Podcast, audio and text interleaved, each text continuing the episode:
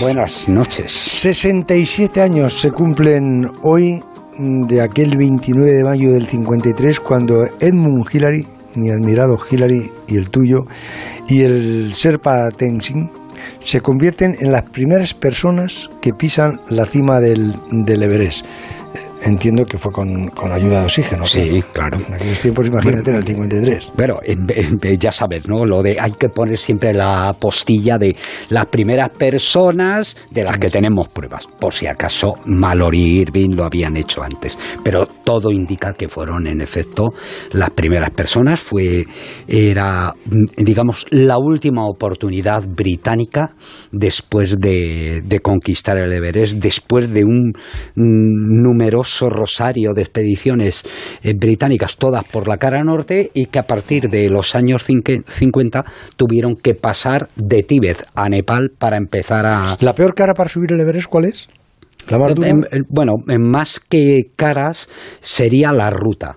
Y si yo tuviera que elegir dos rutas muy difíciles, sería la suroeste del Everest, que la hicieron los británicos también, por primera vez en 1975, y la cara este del Kansum, que son rutas peligrosas. Y luego la, otra, la autopista, la donde se ven las colas que... Esta es la que hizo Hillary. Es, esta, la que, es esta, que se puede subir andando. No se puede subir caminando, aunque la última parte, como he estado releyendo ahora antes el relato que hace Hillary de, aquella ascensión. Claro, en 1953 los crampones eran peores, por allí en el último tramo no había pasado nadie, aunque los, los suizos habían quedado en el año anterior también muy cerquita de la cumbre. Para ellos era la última oportunidad, se la jugaron a, a dos La primera no hizo cumbre, la de formada por, por ingleses, ingleses, por Tom Burdillan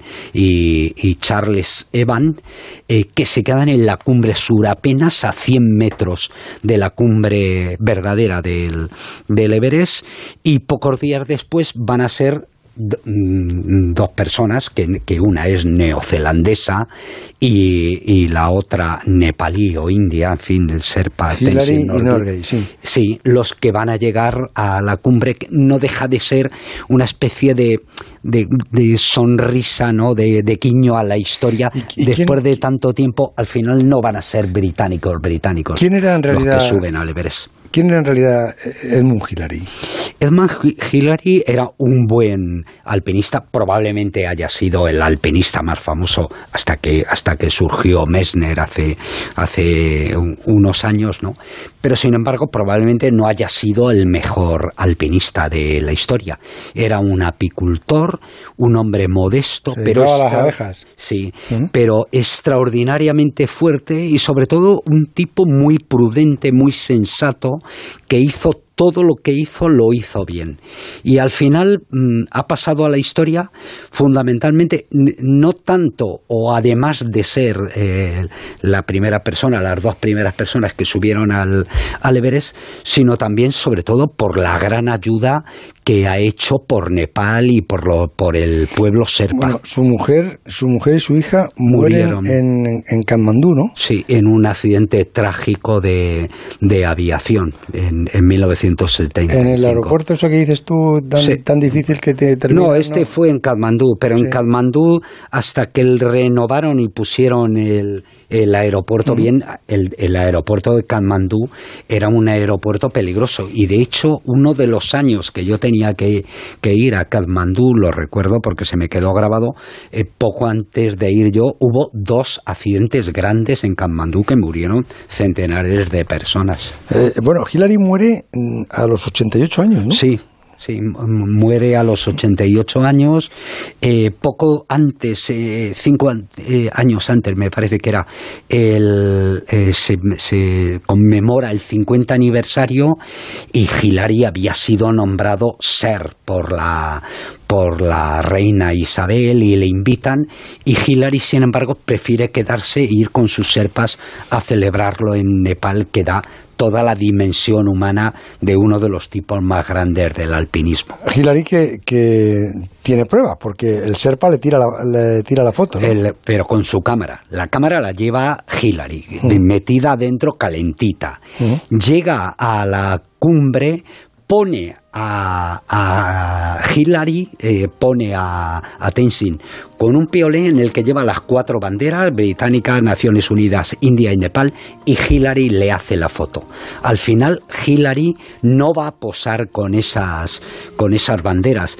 Hillary deja en la cumbre una cruz que le ha dado, un crucifijo que le había dado el coronel Han, que se termina convirtiendo en su amigo. Ya no se dejan cosas en las cumbres, ¿no? ¿O sí?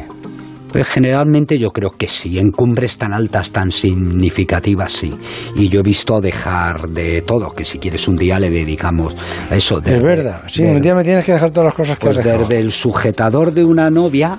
¿Dejaste eso? El sujetador yo de una no, novia? yo, ah, Dios, ¿qué me has dejado? Yo he sido siempre un hombre prudente. Sí, es verdad, y prudente sobre todo. Lo que pasa es que como he estado mucho tiempo, yo me entero de, ah. si no de todo, de casi todo. Esa me la cuentas. De, de oídas. El transistor José Ramón de la Morena. Julia Otero. ¿Cómo hacer una radio entretenida? ¿Cuál es el papel de la radio en el futuro? ¿Cómo se tiene que adaptar el periodismo a las nuevas tecnologías? El mundo tiene preguntas. Sé tú la respuesta. Inscríbete en el máster de radio de Onda Cero y la Universidad Nebrija. Entra en nebrija.com. Nos vemos en Universidad Nebrija. Onda Cero Madrid 98.0 FM.